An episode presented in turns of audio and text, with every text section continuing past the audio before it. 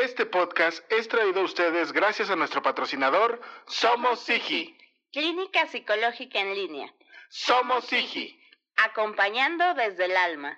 Sean ustedes bienvenidos, queridos podcast escuchas, a El Aquelarre. Este es un podcast donde queremos acercar a la psicología a la vida cotidiana. Esos lugares comunes donde siempre ha estado, pero a veces no notamos. Desde los padres, la pareja, los amigos. Y los momentos existenciales, como el miedo a la muerte, la soledad, la libertad o el sentido de vida. Y finalmente la escuela, el trabajo o la familia. Ante todas estas interrogantes, yo, Saúl Nieto, he convocado a una leal cruzada de amigos. Quienes juntos hablaremos, cuestionaremos y compartiremos nuestras experiencias de vida. A veces solo entre nosotros, en otras ocasiones con la grata compañía de colegas y especialistas en áreas donde la psicología es más visible. Y también donde no lo es tanto, pero que sin duda ahí se encuentra. Acompáñenos una vez más, querido podcast escucha, a El Aquelarre. Una pizca de psicología a la medianoche.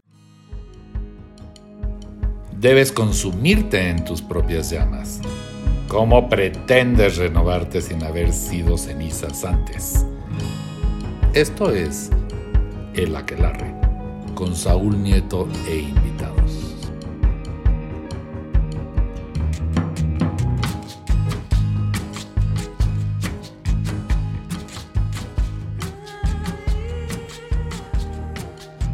Tal, qué tal? Muy buenas tardes, muy buenas noches. Sea usted bienvenido. Es verdad, es realidad. Lo está viviendo en este momento. Se encuentra usted entrando al mejor podcast de psicología, al mejor podcast que usted puede escuchar, El Aquelarre. Como en otras ocasiones, usted ya se habrá dado cuenta, no, no es un capítulo normal, es un capítulo de invitado. Y esta vez me encuentro en minoría porque soy el único caballero que se encuentra grabando porque eh, tenemos a una invitada, una invitada que viene a hablar de un tema que en este podcast no nos habíamos, eh, no sé si atrevido, no sé si tenido tiempo o nuestra organización no daba para algo tan complejo, ¿verdad? Eh, se encuentra primero que nada a mi izquierda. Eh, en esta ocasión a la ya vieja conocida o a la conocida vieja de la maestra Ivette Estrada. ¿Qué onda maestra? ¿Cómo estás? Bien, bien, vieja al parecer, aquí por el comentario. Pero Pero, yo como, ¿cómo dicen? Gallina vieja hace buen caldo. Así es. Así soy yo. Perfectamente. Y entonces, eh, por primera vez en este podcast se encuentra una invitada eh, que trae un currículum extenso, viene y sabe de lo que Y habla. además es muy joven y trae un gran currículum. Ah, sí, ¿Es cierto. Ay, yo no le pregunté, es verdad. Qué, qué, qué culero soy. Soy muy mal educado. Me hace falta, soy muy silvestre de repente. Sí, estoy aprendiendo. Oye, ahí estoy en proceso, pero ella es la maestra Nadia Pamela García García. ¿Qué tal, Pamela? ¿Cómo estás? ¿Cómo están, Saúl y Beth? Qué gusto. O sea, si estos primeros minutos va, va a ser como una demostración de lo que va a ser el resto del programa, ojalá que no sea esta la primera vez. Es todo lo que tengo que decir. Perfecto, pues mira, ya prácticamente estamos, estás firmando en este instante tus siguientes participaciones en las siguientes temporadas, porque normalmente la primera vez nunca es la última. A veces luego se nos va tantito porque este es un pedo hacer la organización, pero mira, ya, Ya estás, sabes. ya estás invitada. Hombres intentando organizar un podcast. Sí. ¿Puedo hacer un comentario alrededor de ello? Porque el programa se llama Aca- El Aquelarre, ¿no? Así es. Pero está hecho de hombres. Entonces, No. Sí. ¿Está acá- hecho de hombres? No, es- está hecho de ideas. de hombres y ideas, mujeres. y, y- pero participan hombres. Entonces, ahí hay, un- ahí hay algo que rompe, ¿no? Porque los aquelarres son puestos de brujas, ¿no? Eran, este... No, brujos y brujas, de acuerdo al, No, no, no, al no. diccionario, son brujos y brujas. Aquí es un podcast este, incluyente. Eh, sí, Esa- sí. sí, claro. ¿no? Yo me quedo con la representación de hoy, muy buena representación, Ivette y yo, ¿no? Claro. Para Sí. el aquelarre, eh, entendido en su mayoría por agrupación de brujas. Pero Ok. bueno, Muy este, bien. dicho esto, ya. Adelante. Pues, este, Nadia, Pamela, Pam. Pam ¿cómo? está bien, Pam, Pamela bien? está bien. sí. Perfecto, Pam. Pues, este, hoy vienes a, a compartirnos de un tema, este, interesante, que es el de las adicciones. ¿Es verdad? Es verdad.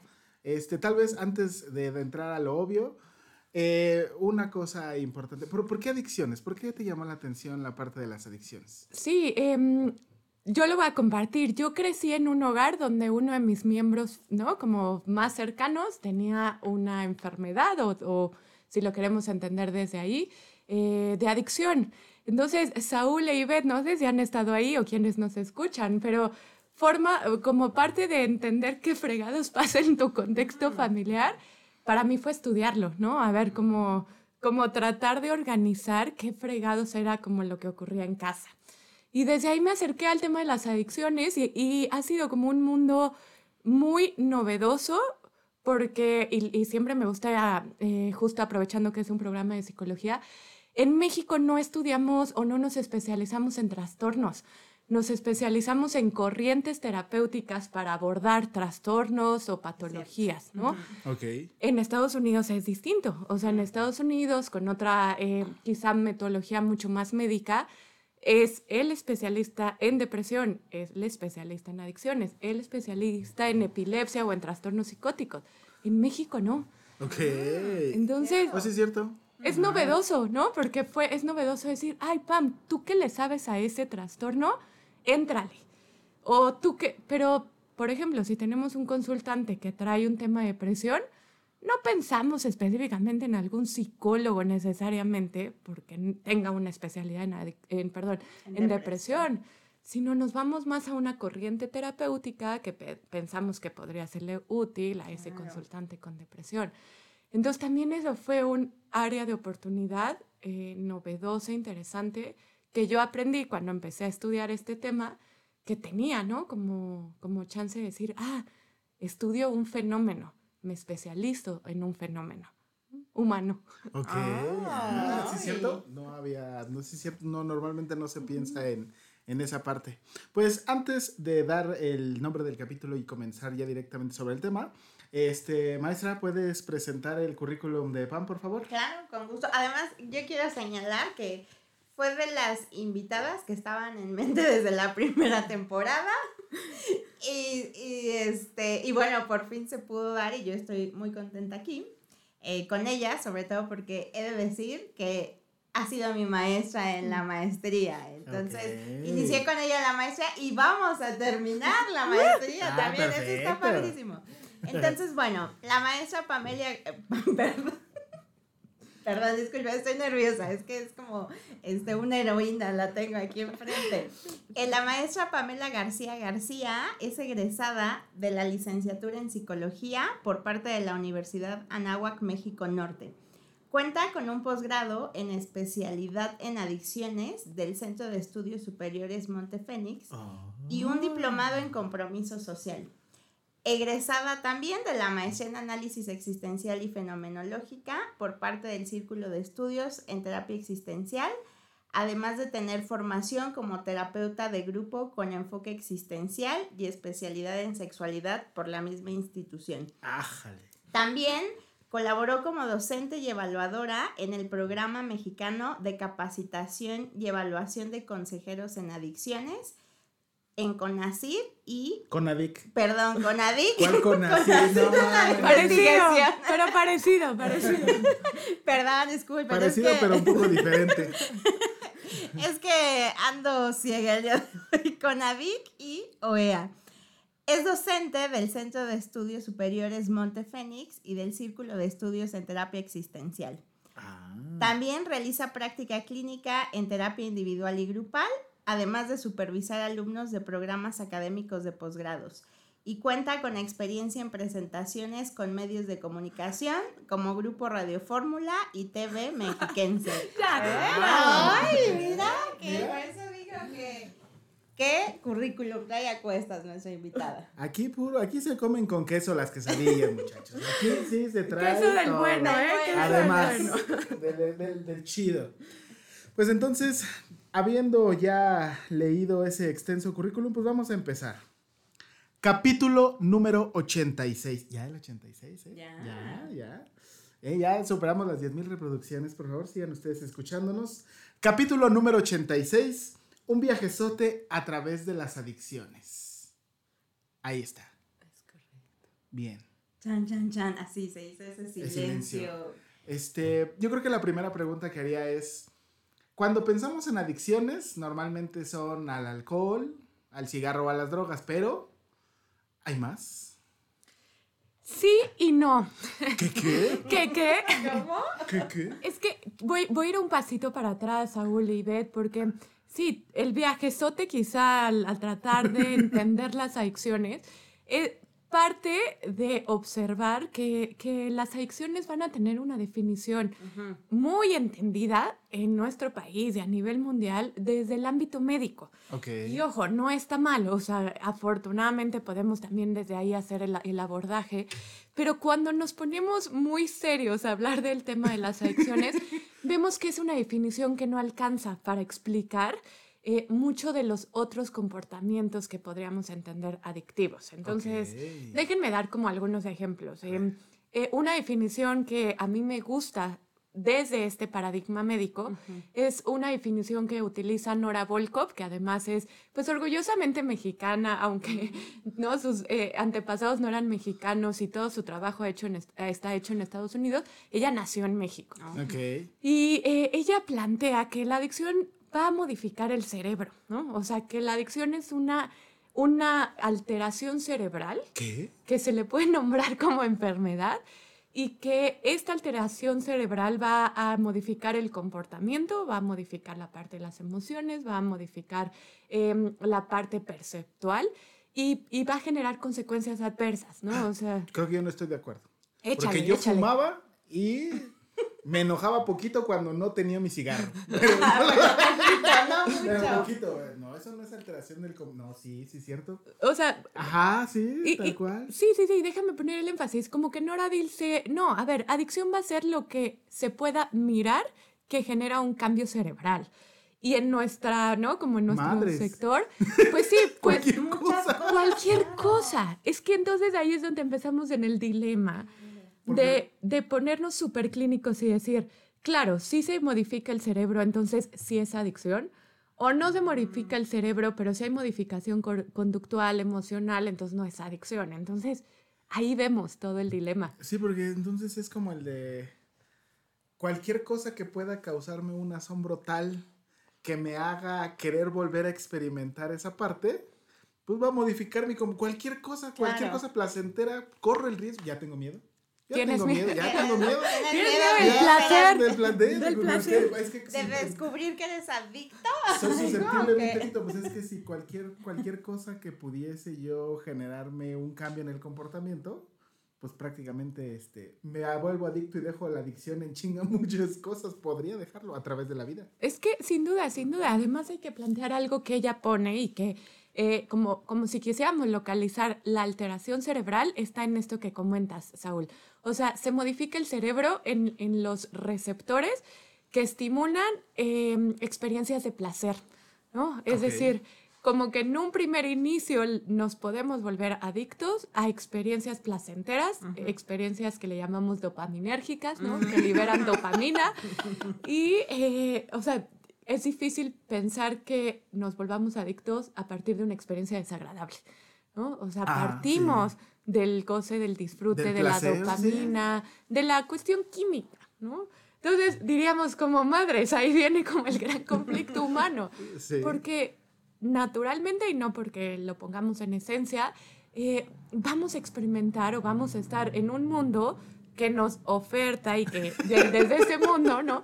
Nos relacionamos con el placer. Pues tan solo en la televisión, cada comercial que ponen algo... Antojable. Claro. Sí, o sea, placer es comida, placer evidentemente es sexo, placer es eh, sustancias psicoactivas que alteran nuestros estados perceptuales, ¿no? O sea, o nuestros, nuestros estados de conciencia. Como la Coca-Cola. Este, Sí, sí, sí. puede ser, Co- ¿no? Por supuesto, por supuesto, como No el pan. Como que pan. Oh. O los likes, ¿no? Los corazoncitos. Ah, bueno, ahora. En redes Ajá, sociales. sí, también. Claro, ese mensaje que te llega y que te hace, ¿no? Como liberar más dopamina que cualquier cosa. Un mensaje que vibra. Bzz. Sí, También. lo que vibra. ¿no? Aquello que vibra.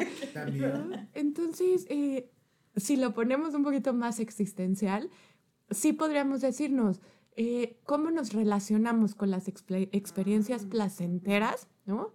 Eh, sin que, o, o- o con el riesgo, si lo ponemos muy médico, a que nuestro cerebro condicione o tenga un, una desregulación química que genere una adicción. Porque sí, una adicción cerebralmente se observa como niveles bajos de dopamina y como un, eh, un deseo constante de aumentar esos niveles de dopamina eh, para poder eh, volver a consumir o volver a repetir esa experiencia, Ujú. ¿no? La En el caso de una sustancia, volver a drogarse con esa sustancia. Wow. Fíjate, entonces ahorita me acaba de surgir una pregunta, así en mi mentecita. Y se toca la barba, eso es peligrosísimo. Es que- ¿Qué pasa, Saúl? Es que lo pensé así. Eh, porque cuando decías en esta sensación, esa necesidad de volver a este, tener, Experimentar, experimentar ¿no? el, el- el golpe, yo fumé, fumé muchos años. Y entonces, incluso había veces en donde dejas de fumar durante más tiempo para volver a tener como esa primera experiencia de cuando fumas. Wow. O sea, porque al final del día yo me di cuenta que conforme este, me volví fumador más asiduo y aumenté mi consumo, en realidad la sensación placentera que te da, o sea, yo me acuerdo que cuando comencé a fumar, hasta te mareabas así, este, te daba el golpazo. Y ya después al final del día era solamente como la, la sola sensación de, del consumo. Pero si te dejabas unos cuantos días, como que el golpe iba siendo cada vez, este, bueno, o sea, se acercaba un poco, nunca a la primera vez, pero se acercaba más a esta idea. O sea, también eso, o sea, la frecuencia podría tener que ver. Sin duda, sin duda, algo que los adictólogos, esa palabra, este, como que nombramos o, o queremos como conocer o describir alrededor del consumo de alguien, es el tema de la cantidad, ¿no? Eh, de la frecuencia. Nos interesa saber, por ejemplo, la primera, eh, el primer contacto, ¿no? O sea, La primera vez, la forma en la que yo puedo probar o experimentar un- una sensación placentera ante un abismo de, de- de adicción, ¿también es eso importante? ahí ayúdame un poquito, ¿cómo a qué te refieres? Ajá, porque a lo mejor no es lo mismo que experimente esta sensación de, de placer. Por ejemplo, en el cigarro, yo me acuerdo que en ese entonces estaba teniendo, este, tal vez sí, si hubiera ido a terapia en ese momento, si me hubiera diagnosticado depresión porque no podía Ok, salir de la, de, la, de, la, de la prepa. Entonces el darme cuenta de, o, o caer en esta parte del cigarro hizo que fuera como ¡ah! una respuesta a una pregunta que no quería contestar. Ok, sí, buenísimo, sí, deja de ponerlo como toda la parte contextual en que ocurre ese consumo. Ok. Llámese tú contigo, tú con los otros, tú con tu cosmovisión existencial del mundo.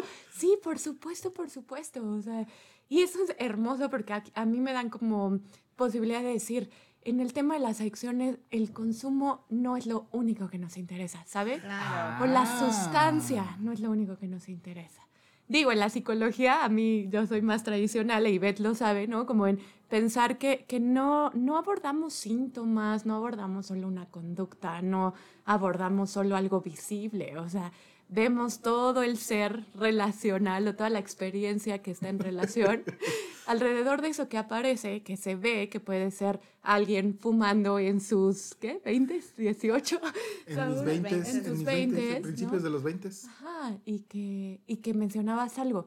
Em, sí, lo que observamos a veces es que hay un deseo de repetir esa primera gran experiencia. No siempre es gran, pero sí la- muchas veces el cerebro es como, ¿qué es esto? ¿No? ¿Qué? ¿Qué? ¿Qué? Sí, ¿No? sabe. Nunca ¿Qué- había qué- experimentado esto. ¿Cómo me lo habían ocultado? Exacto, Me exacto. contaron que era otra cosa y mira, Mira. se siente re bien. Déjenme ponerlo, quizá todas las, no todas, pero muchas de las primeras experiencias son valiosas por esa sensación de novedad, Sí, ¿no? sí. O Sí. sea, para bien o para mal es algo distinto, muchas veces con intensidad emocional, pero tan solo que sea lo primero hace que el cerebro diga "Nuevo- novedad. ¿no? Yo aquí tengo otra pregunta, porque yo este, ya no soy tan asiduo jugador de videojuegos, lamentablemente. Un besote a mi team manco que me ha de extrañar y no al mismo tiempo. Este, ahorita que lo estás diciendo así, recuerdo la primera vez que jugué un videojuego. Yo fui del PlayStation 1. Ok. Y entonces, pero me di cuenta que, o me, ahorita que lo ibas diciendo así, me di cuenta que fue empezando a ser cada vez mejor, porque evidentemente los videojuegos evolucionaron a cosas más maravillosas. O sea, han sido mejores, pero no sabría si de verdad la primera experiencia es como la, la mayor o si realmente disfruto ahora que todo es casi más impactante. Ujú, ujú. O no importa, o sea, tan solo el hecho, esto que decías, tan solo el hecho por ser la primera vez y que hizo un clic, ¿ya con eso bastó? Déjame ponerlo. ¿Cómo saber que, en una, que una primera vez va a ser el clic o no? Esa es la parte que nos entra como a la hora de prevenir. ¿no? Y, y, y, y déjame ponerlo. mm, yo estoy como, no constantemente, pero en, en mi tarea terapéutica hay un dilema, ¿no? O sea, como un dilema de no solo pararme en el modelo médico, en el modelo restrictivo que tenemos en este país alrededor del consumo de sustancias, o no usarlo solo desde un lugar moral, ¿no? Ujú. Porque es también una de las experiencias más censuradas, más relacionadas con temas eh, delictivos, con temas morales, ¿no? Con, con eh, mirar de manera desagradable a alguien que tiene una adicción. Eh, y, y abrirme a la posibilidad de decir, ¿qué puede venir con una gran experiencia, con una primera gran experiencia, ¿no? Cuando alguien consume o está en un videojuego. O necesariamente no va a ser una experiencia riesgosa. Un poco la pregunta es, ¿cómo saber? Sí, sí, sí, es cierto. Ah. ¿Cómo sé que realmente... ¿Y cómo? ¿Cómo? ¿No? Y, y ahí es donde nos invitamos a no ser tan- necesariamente tan causales. Alguien puede tener... Ok. Define, por favor, causales. Sí, o sea, por ejemplo, alguien puede tener una gran primera experiencia con la marihuana. Y ahí puede venir todo el sector social a decir, cuidado, seguro lo vas a buscar, Claro, ¿no? sí. Este, Sí. y no, se quedó en una gran experiencia, ¿no? O en eh, consumos experimentales o en consumos ocasionales. Alguien más puede decir, deseo repetir esta experiencia. Y quizá fue una gran experiencia a mis 18, pero a mis 26, con unas circunstancias distintas, vuelvo a consumir y dices, de aquí soy, ¿no? Marihuana y yo forever and ever. y, y no, ¿no? O sea, entonces, cuando describimos a la adicción como una enfermedad de vida, también hay que ponerle un signo de interrogación, porque quizá no todo adicto es adicto para siempre. O habrá adicciones que a alguien le sea muy difícil dejar, ¿no? O, o- o, eh, como abordar una vida sin el consumo. Y quizá también haya personas, déjenme ponerlo, que por hoy no somos adictas, pero que yo digo, ¿qué tal que en mis 60, porque esto también es alucinante, eh, hay un aumento de consumo en mujeres mayores de edad? ¿Lo podrían creer? ¿De qué? ¿De marihuana? No, no, no, de, de, por ejemplo, de eh, pastillas, ¿no? O lo que llamamos como ansiolíticos o Ah, benzodiazepinas. ¿Pastillaje? Ah, Sí, sí, sí, en mujeres que, que entran a periodos de vejez o de nidos vacíos. Y a mí eso me enloquece, ¿no? Porque digo, te caes. De aquí, mira, De aquí- de aquí este, soy. este vistecito sale aquí varios taquitos. ¿eh? Entonces, como, como que yo siempre doy este ejemplo, como, yo podría ser esa mujer, ¿no? Claro, claro. O sea, que no tuve ningún rollo en mi adolescencia, ¿no? Que súper sana, pero madre, llega un periodo de vida que me invita a decir, no quiero sentir tanto ahorita. Yo quiero hacer una Ajá. puntualización Dígalo. en este momento, porque he escuchado en algunas ocasiones a la maestra Ivette decir que si ella pudiera, estaría dispuesta a desayunar su juguito de naranja con vodka A ver, y volverse alcohólica sin pedos. pero déjame hacer la pregunta. Si yo pudiera, ¿por qué no pudiese usted? Porque lo que pienso justo es que socialmente quizás no es lo adecuado. Más, es que yo, yo lo- eh, voy escuchando, ¿no? Lo que van conversando y a mí me hace pensar, eh, yo, déjenme les platico, ah, ya lo he platicado aquí, hace muchos años, yo con más de 10 años, estuve en una relación de violencia, pero que también la defino como una relación de codependencia porque, eh, a- o sea, al inicio no nos veíamos todos los días, ¿no? Era algunas veces a la semana y para mí no había tema cuando no nos veíamos, pero para él era como el mundo se derrumbaba, ¿no? Y entonces nos ¿Qué le empezamos... a ese pobre hombre? ¿Yo? Nada. él, a, él a ti, él a ti. no, y entonces cuando empezamos a vernos diario, entonces me percaté que yo empecé a sentir eso, ¿no? Era como no, no nos veíamos, era horrible para mí, me deprimía, ¿no? Mm. Y me, bueno, ya eh, después de pasar toda la relación, o sea, tuvimos un rompimiento y yo no podía, o sea, yo sentía no podía estar sin él, volvimos pero cuando ya terminamos, ahora sí de manera definitiva, yo lo terminé a él, yo me acuerdo haber sentido lo que dicen el famoso síndrome de abstinencia. O sea, literalmente, físicamente, se, me acuerdo, tengo una imagen de mí estando en mi cama en posición fetal, sintiéndome mal, ¿no? Como escalofrío, sí, y diciendo que necesito, o sea, quiero, necesito, sé que necesito estar con él porque siento que quiero, ¿no? Como esta necesidad en el cuerpo. Suéltenme. Y que entonces, bueno, ahí, pues sí, yo lo apliqué como de no, ya eh, contacto cero, ¿no? Y en ese momento yo entré a terapia por esa relación, la primera vez que fui a terapia.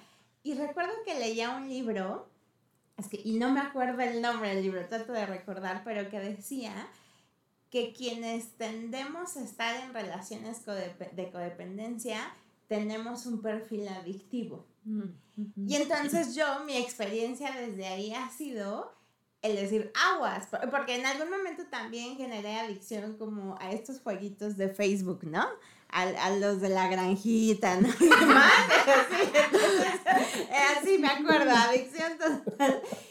Y entonces yo me vivo como una mujer de aguas y bet, porque entonces si esto te genera placer o sientes que te genera un placer muy fuerte, puedes generar adicción. Entonces, a mí me gusta tomar, a mí me gusta el alcohol, me gustan los efectos que me genera, pero también me gusta el, el sabor, ¿no?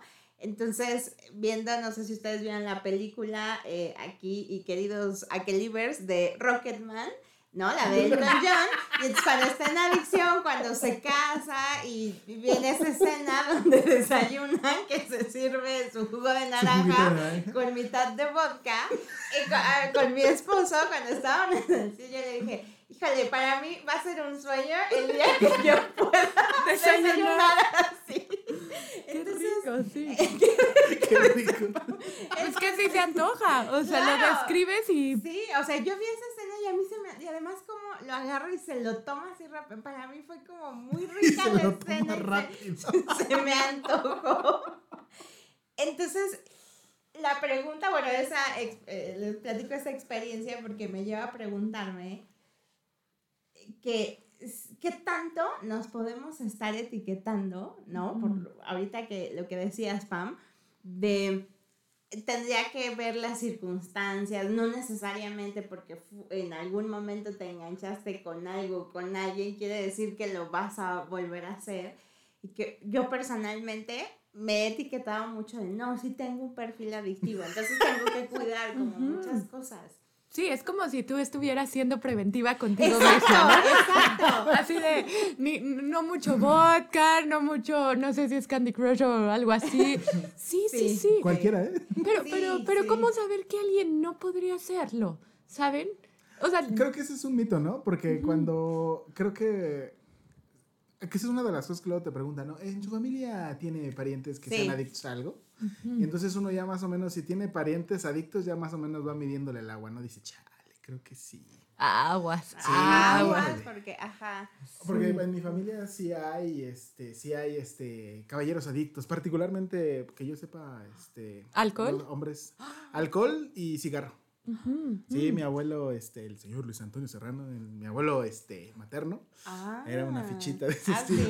Mi papá fumó cigarro durante muchos años. con, con vergüencita lo voy a decir, mi modo papá. Porque te escondías, te, escondías cuando estabas queriendo fumar. Ajá, sí. Yo también sé de alguien, ¿no? Saludos, que se esconde para fumar, ¿no? O sea, incluso yo también lo hice en algún momento, era como de, me iba a, ¿dónde era? Este me iba a la, a la azotehuela, creo. Y no es fácil esconder el olor.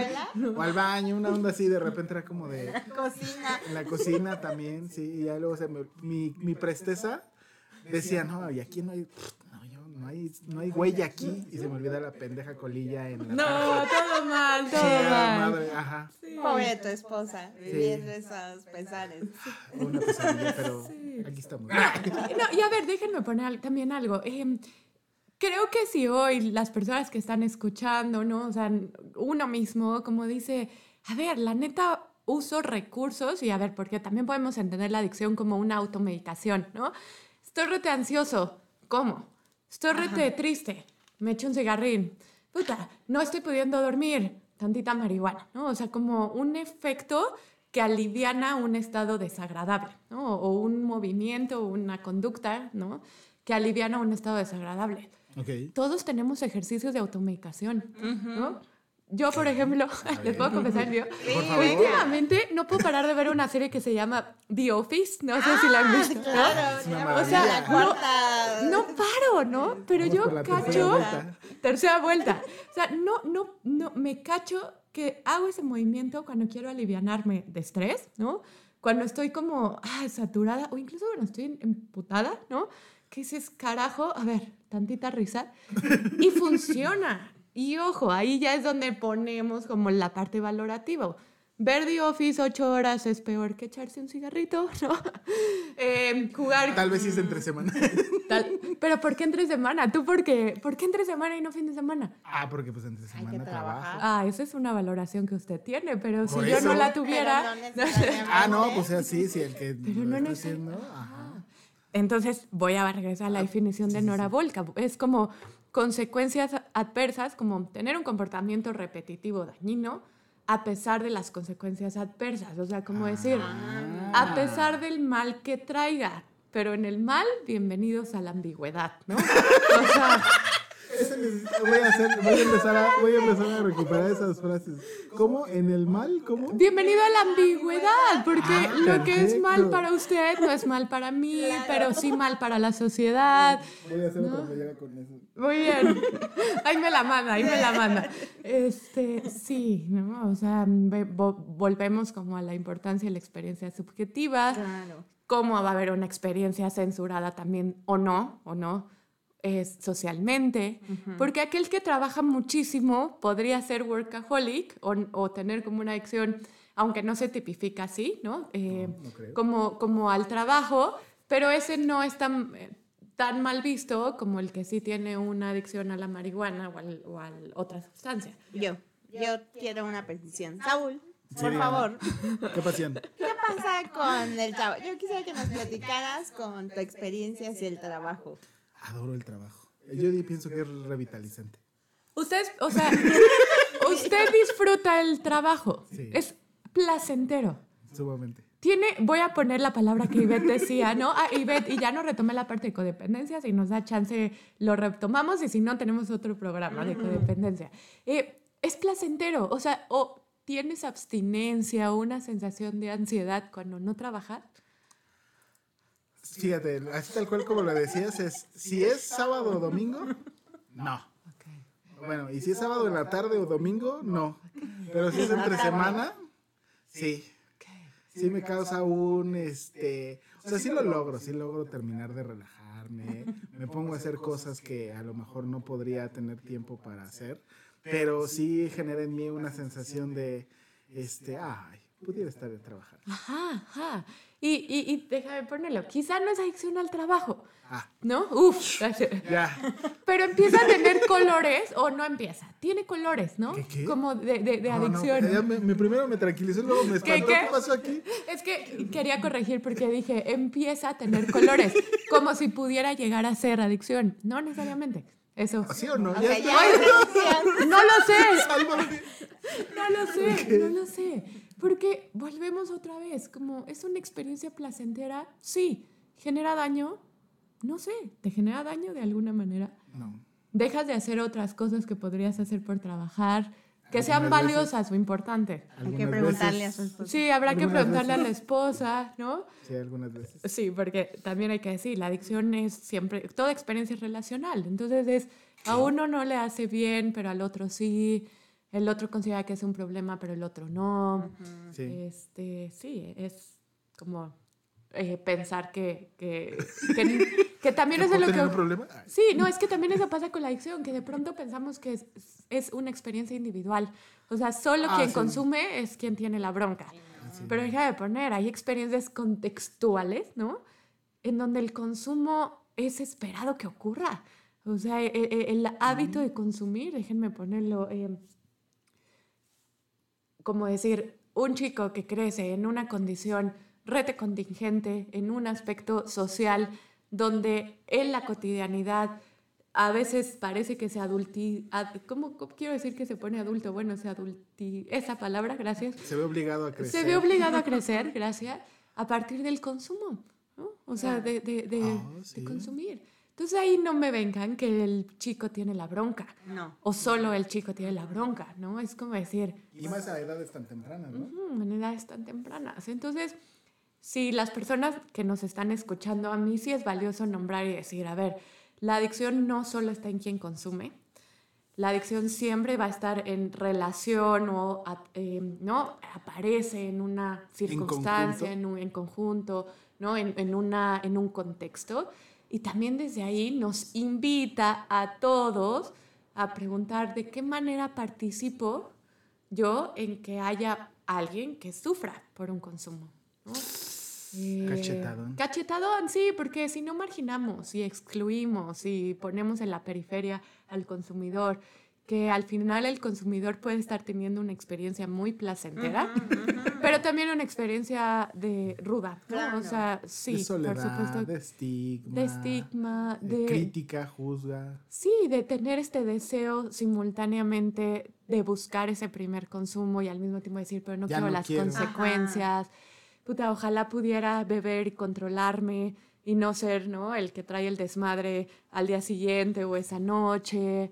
Y hay una experiencia rete contradictoria en el consumo de las adicciones, perdón, en el consumo o en las experiencias de, ajá. adi- de adicciones. Entonces, desde ahí también nos invitamos a ser un poco sensibles, ¿no? En, en, en ese Sí, lugar. no, no me, no me cachete al muchacho con la Biblia y, y madrazos para No me lo anexe. ¿no? Sí, Y Padre ¿no? nuestro, me lo anexe. Sí, es cierto, esa sería una buena pregunta. No funcionan los anexos, ¿verdad? Te voy a decir qué pasa con los anexos. Los anexos, igual para quien no sepa, eh, pues son lugares eh, que se venden como lugares de rehabilitación, pero no están llevados a cabo por personas profesionales. O sea, la mayoría de los anexos parten de la tradición de Alcohólicos Anónimos, en donde son eh, los, las personas mismas en recuperación las que atienden a esas personas que van llegando.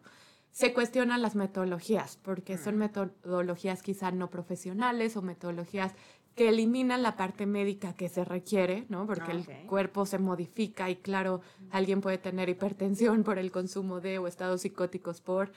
Eh, y lo que siempre les digo, pues sí, la mayoría de los anexos eh, tienen metodologías coercitivas, es decir, que, ¿no? Que no respetan los derechos humanos de los usuarios y no están llevados a cabo por personas eh, que, que por recuperación. Entonces a veces se vuelve un poco sádico, es triste Claro. decirlo, pero es como yo la pasé mal, pues te chingas y tú la pasas mal, ¿no? Y ahí se vuelve el círculo violento Wow. en, en pro de, de la salud y de la recuperación y de la sobriedad. Y es feo, pero te voy a poner aquí también una crítica social. Nuestro país no cuenta con buenos, eh, o no, es, no tiene fuentes accesibles de recuperación para las personas con adicción. Son muy caras, ¿no? O sea, realmente las particulares que con Monde Phoenix es una de ellas, ya había escuchado de ella. Y pues no es como que sea así este, accesible en realidad. Sí, sí, son, son eh, O lugares sea, es- es costosos. muy bueno, pero... Ujú, sí son es- lugares quizá costosos, son lugares que tienen un solo modelo de tratamiento, También. ¿no? O sea, como estos de tres meses, aislamiento total, que se ha visto que funcionan, pero un poco la pregunta es, ¿cómo más podríamos abordar a una persona que tiene adicción? Em, y sí, sí es socialmente castigado porque hay pocos lugares y los lugares que existen no cubren eh, pues, los requerimientos quizá eh, de una atención muchísimo más profesional o donde no se violente al Claro, usuario. claro. Voy a hacer aquí una pregunta importante porque ese es creo que algo que lo he escuchado. A mí yo particularmente no, no me gusta trabajar con la cuestión de adicciones, pero de las veces que llegué a encontrarme con ellas, una muy común es la de, vente, mira, vamos a ir a este lugar para que lo conozcas, lo veas y de repente es como de, bueno, este es como que sí está chido y me estoy convenciendo, ya me quiero ir, no, ya se fueron. Ya no salen, ajá. Sí, eh, se... Ay, es que también esto es... eh, me voy a ir un poco a lo que dicen los estudios científicos, no porque sean la única fuente. Los estudios científicos te dicen, los tratamientos involuntarios no son tan efectivos como los voluntarios, ¿no? Eso suena un poco lógico. Pero hay un gran asterisco que dice, pero en algunos casos los tratamientos involuntarios, forzados, ¿no? Que son llevados con engaños, que tampoco está chido, pueden ser efectivos también. Así. O sea, vuelvo a la pregunta del millón. ¿Cómo saber que esa persona que llegó de manera involuntaria llega y dice, sí tengo una bronca, va, le entro? Hay un, al- algo, ¿no? Eh, a nivel de contención, de abordaje terapéutico que es útil, aunque llegó de manera involuntaria. Hay muchos otros que eso es lo que ocurre la mayoría. ¿eh? O sea, es un asterisco, yo diría, como... Muy de- grande. Sí, sí, sí, y un asterisco de excepción, no de frecuencia ni de mayoría, en donde los tratamientos involuntarios no son efectivos, porque siempre decimos, porque genera un chingo de resentimiento, ¿no? Sí, sí. O sea, es como, no, estoy aquí a huevo. Sí. Y luego entro a lugares donde me violentan o donde aprendo más, ¿no? Porque también Ah, eso sí, es la que profesionalización. Ajá, se claro. profesionaliza el consumo, en donde se espera que haya recuperación. Pues es como el de yo nada más sabía que había marihuana, pero mira, Mira, hay, hay otras, otras cosas. cosas. Hay otras cosas. Como que se me y antojó quiero. probarla. Exacto. Y quiero, ¿no? Entonces, De estas no me habían platicado. Yo, yo recuerdo hace muchos años, tenía yo un paciente, un chico, un adolescente que justo tenía consumo eh, de marihuana, era adicto a la marihuana. Eh, bueno, su mamá, ahora lo veo desde ahí, ¿no? Bueno, socialmente la mamá decía, tiene adicción a la marihuana. Y justo le pasó esto. Lo llevaron a la fuerza a estos lugares, ¿no? A uno de estos lugares y parte del, de lo que compartía en sesión era, es que yo estoy bien resentido con mi mamá porque yo le gritaba que no me dejara y no me escuchó. Y parte ahora, una forma de castigo a la mamá era seguir consumiendo marihuana, pero además aumentar otra sustancia. No, no me acuerdo cuál otra era, pero tal cual no era así, porque entonces yo la pasé mal y sé que ella la pasa mal viéndome eh, consumiendo. Exacto, destruyéndose. Entonces, híjole, sí está bien fuerte esa parte. y, y, y déjenme, hijo, lo voy, a, lo voy a problematizar un poco más.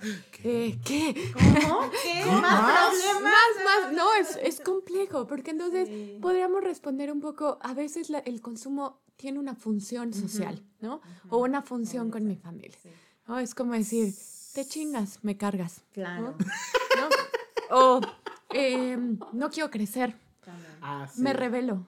¿Se acuerdan de esta película de, eh, ay, se me fue, Transpotting? Ah, Trans- ok. Transpotting es hermosa porque es una película en donde al inicio ellos son consumidores de opioides, de, Ah, de sí. de heroína. Eh, tiene una crítica social impresionante porque el personaje dice, sé que tengo que casarme, tener dinero, tener un buen empleo, tener una casa, hipotecarme con la casa, eh, ser un ciudadano responsable, ¿no? Es, tienen como Llevar un diálogo vida. llevar la, La vida vida, normal. La vida normal. Y cierra un poco la frase, igual y no lo estoy diciendo textual, pero cierra diciendo, ¿y si solo no quiero eso? ¿No? Como una especie de rebeldía. Mira, cachetadón que me acaba de dar. Cachetada. Porque, deja de ponerlo, quizá el consumo es una forma también de decirle al mundo, "Ah, Huevos. esas reglas no. No. Ajá. O yo no participo así, ¿no? Entonces, otra vez está la invitación a ver que la adicción tiene siempre una manifestación social. Déjame ponerlo como, como si la, la adicción o el consumo tuviera un mensaje siempre, ¿no? ¿Qué, me quiere, ¿Qué chingados me quiere decir? ¿Qué, ¿Qué estoy dispuesto a escuchar o no? ¿Qué me dice de mí? ¿No? O sea, porque el consumo quizá a veces al, aliviana mis demonios más, más rudos y silencia mis, mis voces más Claro. terroríficas. Y qué bueno que exista. Iba, iba a soltar un chistazo al respecto de qué pasa si le pongo, pongo mi cosaco y me dice, ¿qué me dice ese cosaco de esa, de esa madre azul? Pero creo que ahorita sí. que lo pensé ya con más cuidado es como de, pues tal vez que me estoy destruyendo con una cosa bien cabrona, porque esa madre es, es lo más bajo de lo bajo, ¿no? Entonces, sí, no, pues sí, o sea, porque lo pensé y dije, ¿te imaginas? ¿Qué me diría mi cerveza barrilito, güey? Cómprate otra más chida. Pero creo que hasta eso, ¿no? Inviértele un poquito Inviértele más. un poquito Una más. entonces, blanca, ¿no? Una caguamita. Pero es que sí, ¿no? O sea, hasta en esa parte, o sea, hasta el hecho de querer consumir algo que ni siquiera por lo menos sea de calidad para decir, bueno, pues, órale, pues, sino ya. El punto es Destrucción total. Sí, Claro. y destrucción total también es a veces algo muy mortorio, ¿no? Muy muerte, muy finito. O sea, construimos que la adicción tiene algo a- autodestructivo, ¿no? No, no, no en todos los casos, no necesariamente. Pero es como, como acompañar a alguien que por momentos con su consumo trae el deseo de muerte o trae la muerte como todas la traemos, ¿no? pero, ¿Qué? qué? Sí, Ah, pero, sí. no, pero deja de ponerlo, ¿no? Como que juguetea o coquetea o, Sí. se, o, o se abre a la posibilidad de, ¿no? de destruirse. Yo sé que soy diabético y esta coca no debería estar en mi mano, pero Sí, bueno, claro. un traguito, ¿no? Un O me, vaso. to- o me tomo mi medicamento de diabetes con coca, ¿no? Exacto, exacto, exacto. Entonces, está bien bonito los ejemplos. Porque es como... los que se arriesgan. Porque entonces quizá es como, no, som- no soy tan ajena. ¿no? Claro, claro. No somos tan distintos. Sí, ¿no? Y desde ahí terapéuticamente podemos acompañar, ¿no? O sea, es como, no eres tú el adicto y yo la adictóloga. No, a ver, a mí a ratos también tengo una contradicción sobre algo que sé que no me hace bien y elijo o no puedo parar o, ¿no? Deseo como pe- pensándote en esta posición fetal y ver, ¿no? Ajá. Deseando algo que simplemente deseas, igual y ya no quiero. Pero puta, please, tantito, please, Sí. tantito. Ahí hemos estado todos y ahí puede estar también un adicto. Ok. Yo tengo, yo tengo aquí una pregunta.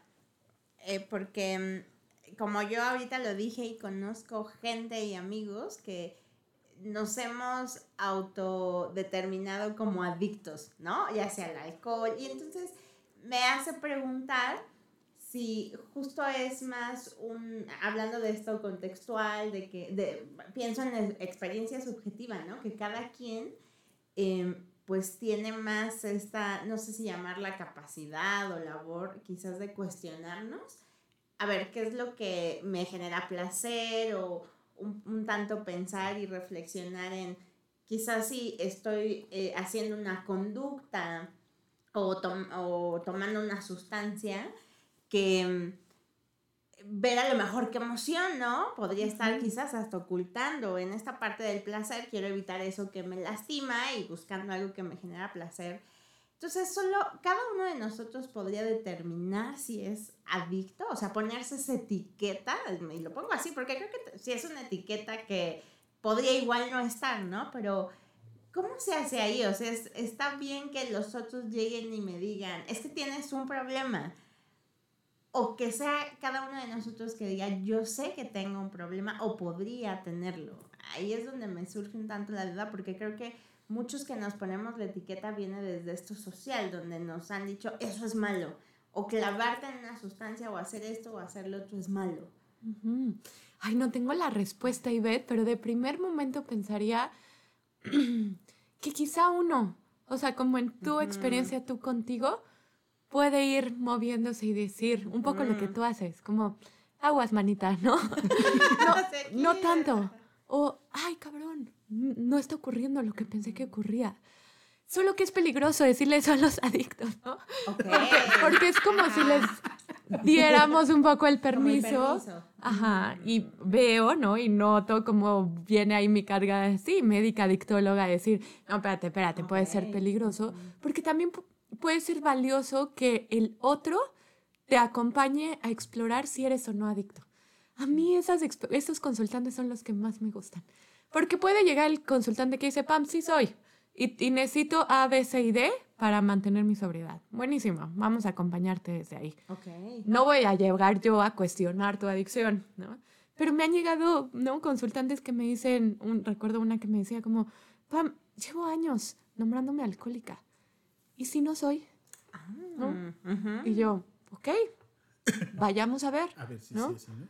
¿Cómo construyes que ser adicta o no? Justo lo que tú dices. Ujú. Es algo social, es algo que se adoptó a partir de una experiencia súper, em, ¿no? Como adversa, este, cómo ha sido nombrarte adicta, cómo sería nom- nombrarte adicta, eh, te, te cambiaría en tu identidad, Ujú. Te cambiaría el trato que los otros tendrían hacia ti. Mi talento se perdería. Si Tu talento. Podría ser, sí. claro. Sí, ¿no? claro. Bueno, bien. ¿Qué tal si mi creatividad ya no es la Claro, misma? claro, la creatividad es una de las experiencias más relacionadas con el consumo. O sea, los grandes literatos, filósofos, Sí. eh, Pintores, artistas, difícilmente vas a encontrar uno que no haya tenido consumo o adicción o estados alterados de conciencia para crear. No estoy diciendo que sea una condición O que todos. o que todos, ¿no? Tranquilos. Pero, a ver, nosotros hemos estado ahí. Por supuesto No, que hay claro algo. que no. hay- Sí, ¿De sí. qué hablas? ¿De ¿De qué qué hablas? hablas? Por supuesto Sí. que hemos tenido experiencias donde diríamos, wow, esto Ajá, no está accesible claro. con la conciencia. Claro.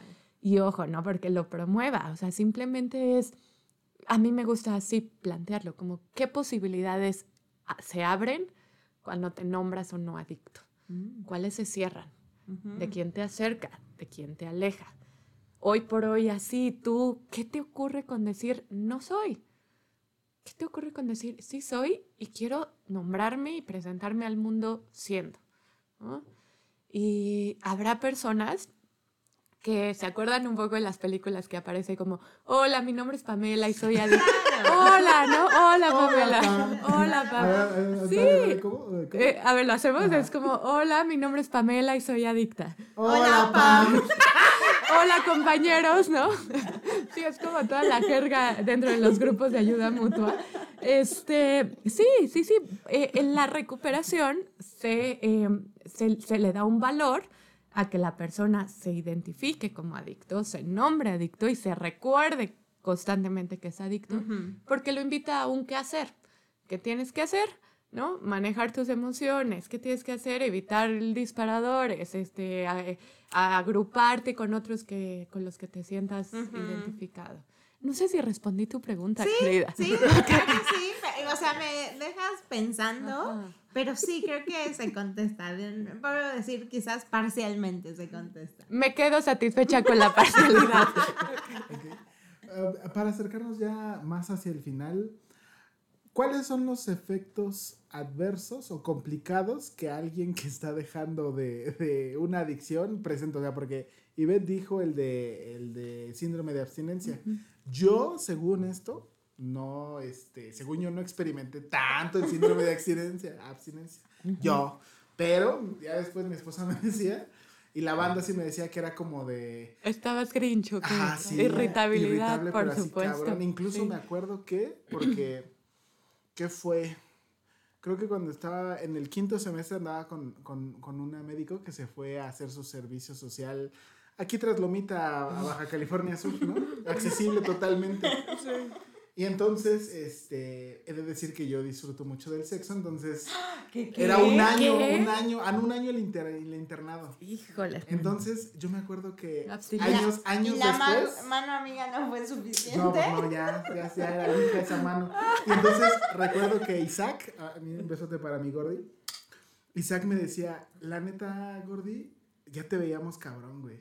O sea, ya en algún momento ibas a como explotar. cabrón enojado. Enojado, o sea, como ah. que estaba así muy, este, muy, muy, muy cabrón. O sea, sí Wow. me decía como de, sí, ya te veías como muy desesperado, muy, muy enojado, como a punto de explotar. Ya cuando terminaste con ella y esa parte se desbloqueó, la neta nos dio un chingo de gusto, pero sí fue el que me se acercó y me dijo que sí. Después, porque no se atrevió en ese momento. Pinche culo.